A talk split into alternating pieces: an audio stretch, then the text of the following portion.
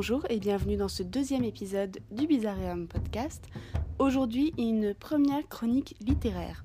Vous m'en avez beaucoup demandé puisque si vous me suivez sur les réseaux sociaux, vous avez pu constater que je lis assez souvent des ouvrages et euh, j'en suis plus ou moins ravie, tout dépend. Et donc j'ai décidé de vous proposer eh bien, quelques chroniques de temps en temps euh, d'ouvrages qui m'ont plu ou qui m'ont moins plu.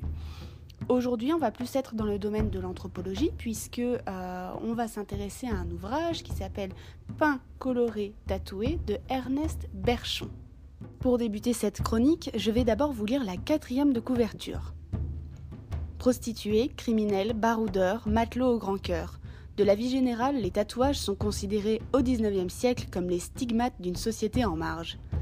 On exhibe alors sur les champs de foire des naturels extraits de leur Polynésie natale ou des marins intégralement tatoués, aux côtés d'hommes troncs, de femmes à barbe ou d'animaux savants tels le chien Munito qui partagea le destin funeste de Joseph Cabri, l'homme tatoué. Ernest Berchon, médecin de marine qui a longuement parcouru les mers du Sud, est le premier à s'intéresser d'un point de vue médical et surtout ethnologique à cet art passablement méconnu, longtemps méprisé. Ces textes pionniers, visionnaires, ici réédités pour la première fois, constituent des documents précieux pour le lecteur du XXIe siècle, à une époque où la perception du tatouage a fortement évolué et où l'usage s'est démocratisé pour en faire un marqueur social distinctif. C'est tout un monde insoupçonné, secret, puisant aux origines des arts premiers qui se révèle sous et dans la peau imprimée de ces corps messagers. Alors vous allez me dire, mais quel est le rapport avec le funéraire? Eh bien tout simplement plusieurs choses. Déjà, de 1, on peut avoir des corps qui sont conservés et qui sont tatoués. C'est ce que j'explique dans une de mes premières vidéos faites il y a 3 ans avec des corps momifiés où les tatouages sont visibles, bien conservés et qui nous permettent d'avoir quelques idées tant sur les motifs que sur les techniques utilisées. La deuxième raison, c'est que la peau tatouée a eu, euh, et en tout cas a toujours, une place euh, dans les musées. C'est-à-dire que tout ce qui va se pencher autour de l'histoire criminelle ou de l'histoire ethnologique, eh bien, va comporter des mentions et souvent des morceaux de tatouage prélevés euh, sur des individus décédés. C'est quelque chose qu'on retrouve de façon assez récurrente dans plusieurs collections, et notamment dans les collections d'histoire naturelle ou bien dans les musées d'anatomie par exemple. Ce qui évidemment soulève énormément de questions quant à la provenance et la façon dont les tatouages ont été découpés, euh, et également le contexte de ce type de collection. Si je vous en parle, c'est parce que j'ai eu l'occasion de travailler euh, dans le passé sur des conservations de peau tatouée, alors plutôt datant du 19e, puisque à Lyon, donc la ville où j'habite, euh, nous avons eu euh, le docteur Lacassagne, dont je vous ai parlé dans l'épisode précédent un tout petit peu, qui a énormément travaillé, lui, sur les tatouages de criminels.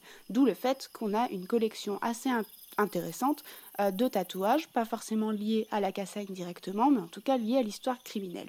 Donc l'étude du tatouage prélevé sur un corps mort euh, fait partie intégrante eh bien, de tout ce qui constitue euh, des études importantes et qui sont toujours euh, eh bien, en, pleine expansion à l'heure actuelle du fait que, comme il est écrit sur la quatrième de couverture du livre, le tatouage est un marqueur social important, mais c'est surtout quelque chose qui se fait depuis de très nombreux siècles et qui est très intéressant à étudier. Forcément, qui dit tatouage dit deuil à certains moments, puisqu'il peut y avoir des tatouages qui vont être faits euh, de façon rituelle. Bon, alors dans les tribus, et par exemple c'est le cas pour Ernest Berchon, euh, ça va être des tatouages plutôt représentatifs, soit d'un statut social, soit euh, de victoire. En fait, c'est un code un peu. Et du moment où on va percevoir le tatouage de l'autre dans une région X, eh bien, on est censé comprendre euh, son statut et comprendre son histoire rien qu'avec ses tatouages. Voilà, grosso modo, pour vous expliquer un peu l'importance du tatouage eh ben, dans des tribus décrites comme euh, dans le livre au 19e siècle, euh, où voilà, il y a tous ces éléments qui sont très importants et qui sont euh, rapportés par Ernest Berchon, qui va du coup expliquer euh, ce qu'il a observé et ce qu'il a eu comme réponse de la part des locaux lors de ses études, puisque lui, il était médecin, médecin de la marine, et donc du coup, eh ben, il a beaucoup voyagé. Toujours pour rester sur le deuil et le tatouage, on va avoir euh, des cas beaucoup plus récents, par exemple, de, marqueurs de deuil euh, en termes euh, de tatouage. Je pense notamment, par exemple, au corps tatoué, aux personnes tatouées en Italie, et notamment à Naples, où il est d'usage de marquer la date de naissance et ou voire que la date de mort d'un individu de la famille ou d'un proche, voire de se faire tatouer le portrait. Donc vous voyez, il y a toujours, euh, on peut relier facilement le tatouage euh, à la mort, que ce soit d'un point de vue anthropologique ou que ce soit d'un point de vue social. et donc bien de quelque chose aussi qui va faire partie eh de ce qu'on appelle la psychologie du deuil, et notamment ben, pour les personnes endeuillées, le fait de se faire tatouer au moment d'un décès va avoir plusieurs raisons, plusieurs cause, euh, même si je ne rentrerai pas dans le sujet, c'est quelque chose qu'on retrouve assez fréquemment. Bref, revenons-en à Berchon. Donc, euh, il devient médecin pour la marine impériale. Lui, il est né en 1825 à Cognac, et en fait, il va faire sa thèse sur l'hygiène et les maladies croisées lors de ses voyages, et donc il va se baser sur son expérience et sur les diagnostics qu'il va faire sur les bateaux. Pour ce qui est de l'ouvrage en question, c'est un petit livre, il fait 125 pages, il est plutôt bien illustré. Tout d'abord, le sujet, c'est un classique, donc pour tous ceux qui s'intéressent à cet art, l'art du tatouage, mais également à son histoire. Pour Berchon, les études se concentrent sur l'Océanie, donc d'abord Tahiti et ensuite les îles Marquises. Donc à cette époque, il y a beaucoup d'aventuriers qui se déplacent, qui vont dans ces régions et qui en profitent, donc des marins qui vont être euh, à bord de bateaux pour des raisons soit euh, militaires, soit pour des raisons de commerce. Et donc euh, Berchon, lui, il va être là donc en tant que médecin et il va rédiger ses observations directement. Donc il va y avoir des parallèles avec l'ethnologie, l'anthropologie et parfois l'archéologie ou l'ethno-archéologie. Déjà à ce moment-là, on a Berchon qui va faire des parallèles avec ces disciplines euh, et c'est plutôt intéressant euh, à constater. Évidemment, toutes ces disciplines citées ne sont pas euh, pratiquées comme aujourd'hui. Il n'y a pas les mêmes protocoles en termes de recherche. Néanmoins, on voit bien que Berchon, il a cherché à comprendre comment ça se passe sur le terrain, quelle est la signification de certaines choses, de certains gestes, et il a fait une classification. Ça, c'est très intéressant, puisqu'il va classer soit les tatouages selon leur motif, soit selon le sexe des individus, et il va dresser comme ça un tableau plutôt complet d'ailleurs de ce qu'il a observé pendant ses voyages. Bon, évidemment, on ne peut pas euh, parler de Berchon hein, au 19e sans parler euh, eh bien, de Cook euh, bien avant, qui déjà avait une relation particulière avec les, les, îles, bien sûr. Et donc, Berchon va mentionner Cook, il va mentionner les voyages de ce dernier, mais il va aussi avoir un champ lexical. alors, je ne sais pas si cette édition a été remaniée ou pas, puisque souvent dans les anciens livres euh, d'ethno ou d'anthropo, donc euh, en général j'en achète assez régulièrement, les éditions par exemple publiées dans les années 20 ont un champ lexical qui serait absolument interdit à l'heure actuelle, puisque euh, il serait considéré comme très raciste, évidemment, et, et, très péjoratif. Donc je ne sais pas si cette édition de Ernest Berchon a été remaniée en vue de la publication, néanmoins il n'y a pas ce type de champ lexical, du moins je ne l'ai pas repéré. Il faudrait que je cherche de mon côté pour voir si c'est le cas ou pas par rapport à, par rapport à l'édition en question, mais euh, c'est quelque chose que j'avais euh, noté et qui m'avait un petit peu euh, perturbé, puisque souvent, eh bien, quand ces aventuriers ou ces médecins allaient vers bah, des, des, groupes d'individus considérés comme primitifs, et je dis ça avec des gros gros guillemets, eh bien, on avait évidemment un champ lexical qui allait avec et qui était vraiment péjoratif.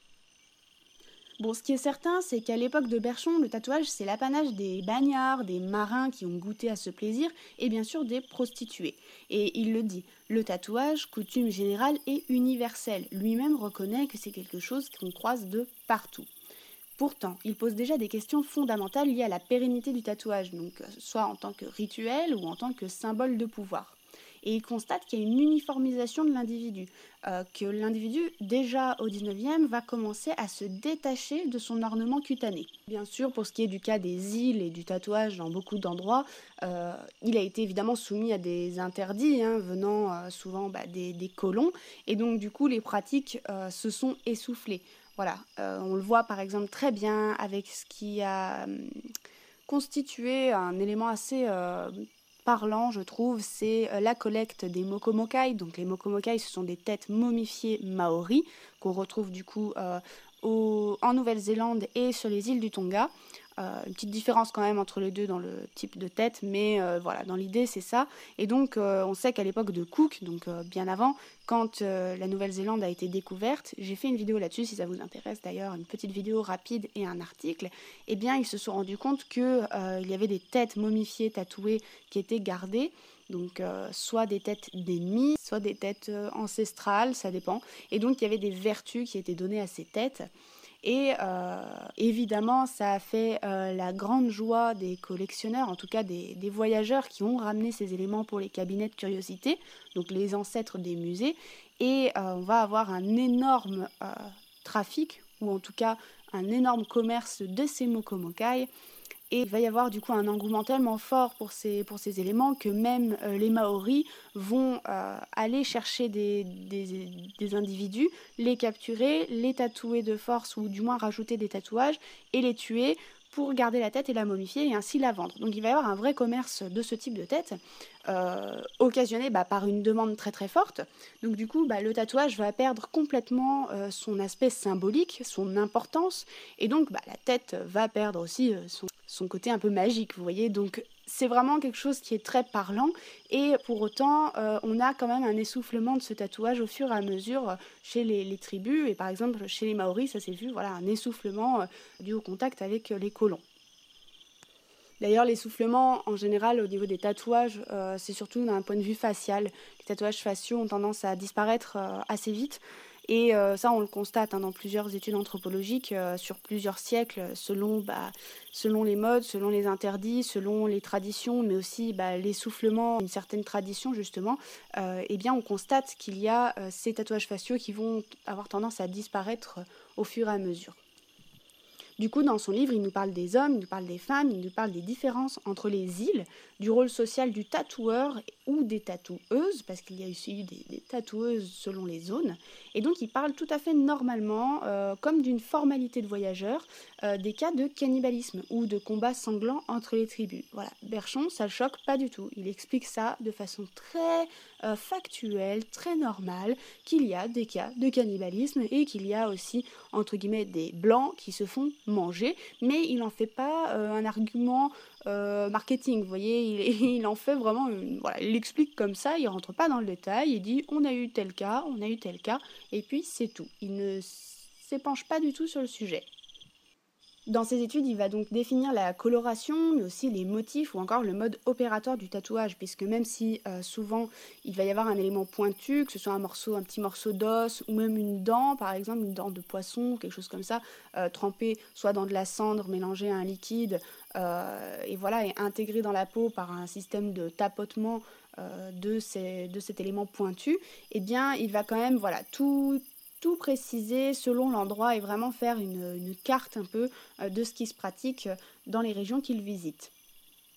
Il parle souvent euh, du traitement réservé aux femmes et notamment il y a un passage moi qui m'a marqué. Alors évidemment je ne vais pas vous raconter le livre parce qu'il y a plein de choses à découvrir, mais euh, ça c'est directement en lien avec mon sujet puisque il va parler eh bien de la momification et donc il parle de femmes qui viennent d'être tatouées sur les mains et qui vont pratiquer un nettoyage rituel, donc le nettoyage des cadavres avec donc leur tatouage à elles en cours de cicatrisation ou par exemple voilà, euh, des, tatouages qui ne doivent pas être en contact évidemment avec euh, des éléments pouvant apporter des bactéries et elles vont frotter le cadavre avec de l'huile de coco ou des choses comme ça pendant des heures, des jours euh, pour arriver à une momification. Donc ça il en parle et il parle aussi bah, des effets qu'il peut y avoir à avoir un contact avec un cadavre pendant qu'on est soi-même en cicatrisation d'un point de vue cutané. Il va parler aussi des, cas de tatouages faciaux qui pouvaient être extrêmement dangereux parce qu'il avait constaté que selon les endroits qui étaient appuyés d'un point de vue nerveux, ça pouvait provoquer des accidents cérébraux. Et ça, déjà à l'époque, au 19e, euh, il le note, il en prend compte et il explique que des femmes, euh, souvent, ont des accidents cérébraux du fait qu'elles se sont fait tatouer sur le visage des, tatouages qui ne sont pas faits sur les hommes. Donc il, voilà, il constate aussi qu'il y a une différence entre les hommes et les femmes, euh, non seulement par rapport à l'emplacement du tatouage, mais aussi là, il, il, explique très très clairement que, euh, eh bien, elle s'expose à quelque chose de dangereux, que ce soit avec l'histoire de la momification expliquée tout à l'heure, mais aussi avec cette histoire de tatouage facial. Ça, c'est très très intéressant comme point de vue pour un homme de cette époque, euh, de faire bien la distinction entre un homme et une femme de ce point de vue-là et de constater que la femme est bien moins lotie, moi je trouve ça assez intéressant. La seconde partie du bouquin va s'intéresser plutôt euh, aux Occidentaux qui vont se faire intégralement tatouer euh, directement sur place, et notamment euh, le cas de Joseph Cabri, ou Cabris, je ne sais pas si on prononce tout. Et donc, Joseph Cabris, lui, c'est un Bordelais qui a voyagé, et justement, il a été entièrement tatoué pendant un de ses voyages. Il a d'ailleurs vécu dans une tribu et toujours hein, dans la région euh, polynésienne.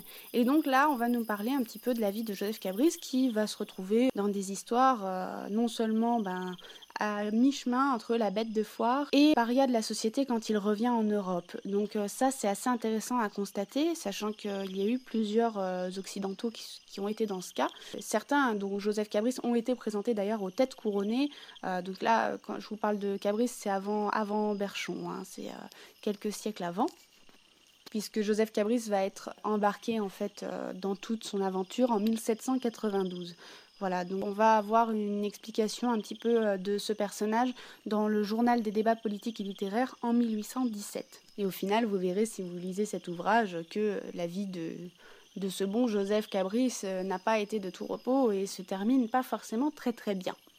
Voilà pour vous faire un retour sur cet ouvrage. Euh, j'espère que cette chronique vous a plu. C'est la première, je l'espère, d'une longue saison. Euh, j'espère que ça vous a peut-être appris des choses ou du moins euh, donné envie de lire ce livre, peut-être de découvrir un sujet qui ne vous attirait peut-être pas spécialement puisque tout le monde n'est pas tatoué et tout le monde ne s'intéresse pas au tatouage. Mais c'est quelque chose qui reste intéressant du moment où on s'intéresse justement à tout ce qui touche à l'anthropologie et aux vieux récits, en tout cas de voyageurs euh, et, euh, bien de, premiers anthropologues, si on peut dire, euh, qui ont rapporté des éléments très très très importants encore maintenant pour la recherche autour des parures, autour des tribus et bien sûr pour tout ce qui est de la petite histoire. À bientôt